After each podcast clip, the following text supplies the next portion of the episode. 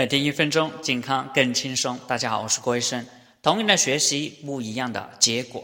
一样的学习，开悟的人会说：“我知道错在哪里。”学习无效的人会说：“大道理我都知道。”那怎么做才能解决我的问题呢？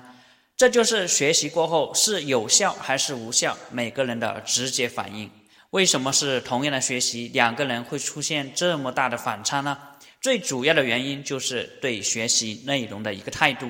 如果你学习的目的是为了改变自己，你就知道自己错在哪里，那改变的速度就会变得很快，同样成长就会加速。反之，你如果学习的目的是为了搞定别人，你的注意力总是想一招致命去解决问题，结果就会出现，你学的所有方法都是跟别人对立的，你就会受到打击。最后的结论就是学了的方法没有用，这就是在管理学当中经常学到的一句话：态度决定一切。